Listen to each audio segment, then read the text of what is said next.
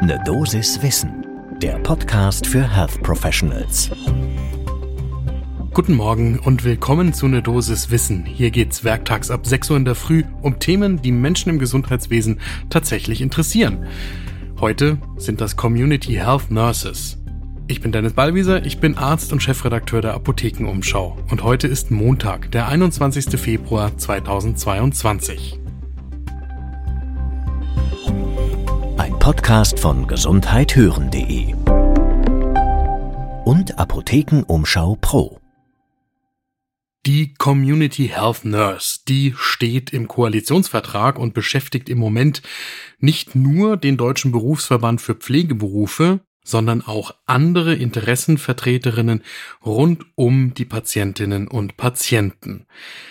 Wer das Gefühl hat, dass einem sowas doch schon mal in ähnlicher Form begegnet sein könnte und sich an Agnes und Vera oder die Gemeindeschwester erinnert fühlt, der hat nicht ganz Unrecht und deswegen lohnt sich ein Blick genau dorthin, was denn nun eine Community Health Nurse sein soll, zum ersten Kaffee des Tages.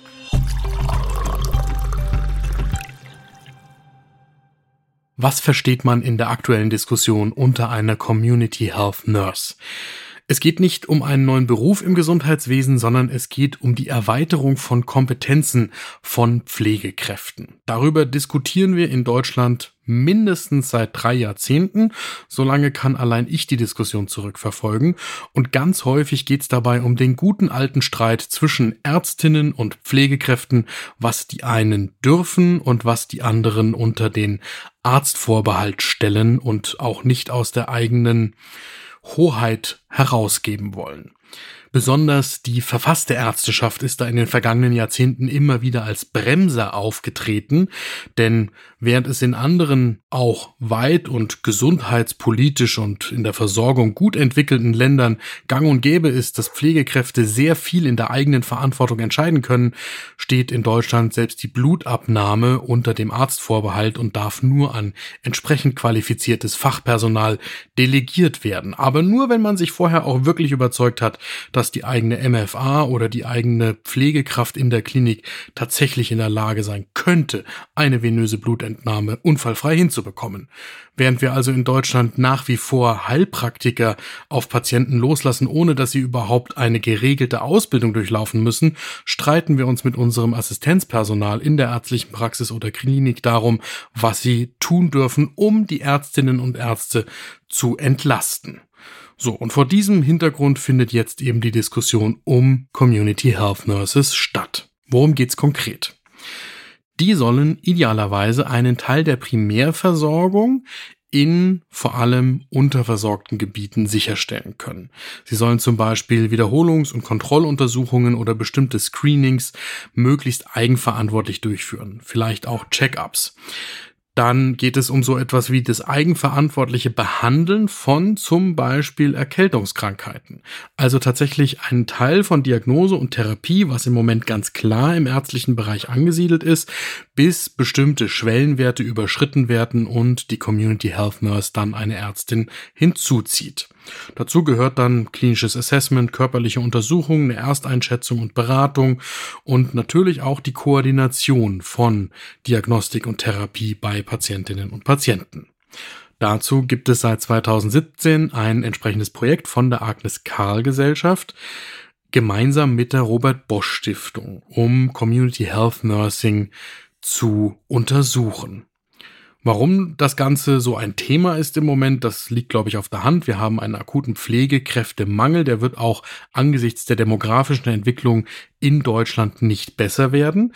Und der wird auch angesichts der prekären Situation bei der hausärztlichen Versorgung, vor allem im ländlichen Raum, eher schlimmer werden, selbst wenn wir solche Themen jetzt angehen, wie mit den Community Health Nurses, wird es ja schwer genug sein, überhaupt die Versorgung der Bevölkerung sicherzustellen.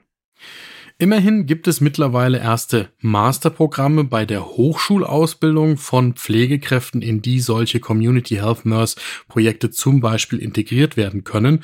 Das Problem dabei ist, dass im Moment es kaum wirkliche Arbeitsplätze für Community Health Nurses gibt und dass auch die rechtlichen Voraussetzungen wie diese Pflegekräfte, die dann mehr Kompetenzen haben sollen, überhaupt arbeiten dürfen, noch nicht geschaffen worden sind.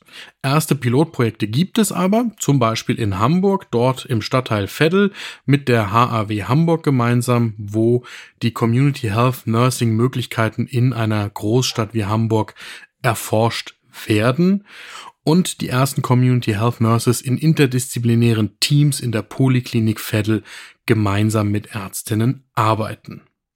Positiv über solche Versuche äußern sich alle, die sich auch in der Vergangenheit schon positiv zu solchen Projekten geäußert haben, die Pflegekräften mehr Kompetenzen zugestehen wollen. Zum Beispiel Christine Vogler, die Präsidentin des Deutschen Pflegerats, die sich erst neulich bei einem Kongress Pflege 2022 von Springer Medizin genau in diese Richtung geäußert hat. Es geht um kompetente, verantwortungsvolle, autonom handelnde Pflegefachpersonen. Kritisch sehen das Thema wie immer die Ärztinnen und Ärzte. Zum Beispiel Karin Harre, Vorsitzende des Hausärzteverbandes Brandenburg, die sagt, das sei ein alter Hut, nur mit einem diesmal englischen Titel und so etwas hätte es früher auch schon als Gemeindeschwester gegeben. Hier gehe es der Politik vor allem um den Anschein von Verbesserung und nicht um das tatsächliche Verbessern der Versorgung der Patientinnen und Patienten. Etwas positiver äußert sich Ulrich Weigelt vom Deutschen Hausärzteverband, der sagt, das würde ihn sehr an das frühere Konzept Versorgungsassistenz in der Hausarztpraxis erinnern, kurz die Vera, die es vor allem in Südwestdeutschland gegeben hat.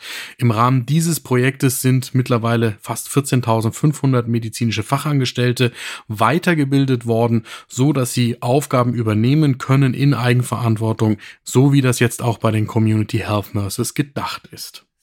Allerdings, und das ist mein Hauptpunkt, das ganze Thema wird wieder in einer Sackgasse ändern, wenn nicht grundsätzlich etwas getan wird in Deutschland, um die Eigenständigkeit der Pflegefachberufe zu erweitern. Ich kann mich persönlich gut erinnern an die Zeit, die ich in das US-amerikanische Krankenhaus- und Niedergelassenensystem hineinschnuppern konnte und wie ich mich damals umgeschaut habe als deutscher Medizinstudierender in den Vereinigten Staaten, wenn ich Registered Nurses begegnet bin. Eigenständig arbeitende, hochqualifizierte Pflegefachkräfte, die auf Augenhöhe mit den Ärztinnen und Ärzten Teil des Behandlungsteams rund um ihre Patientinnen und Patienten gewesen sind.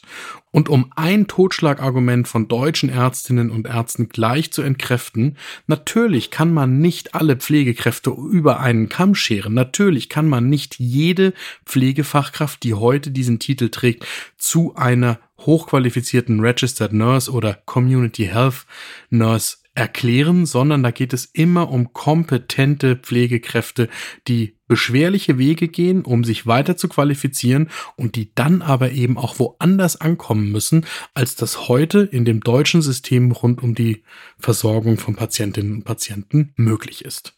Ich bin gespannt, was die aktuelle Bundesregierung aus diesem Vorschlag zur Community Health Nurse machen wird und insbesondere, ob sie sich auch trauen wird, insgesamt an die Qualifikation von Pflegekräften heranzugehen.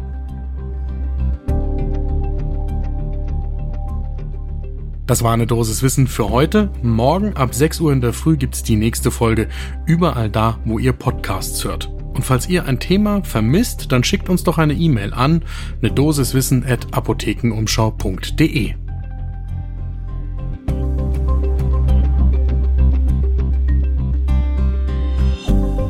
Ein Podcast von gesundheithören.de und Apothekenumschau Pro.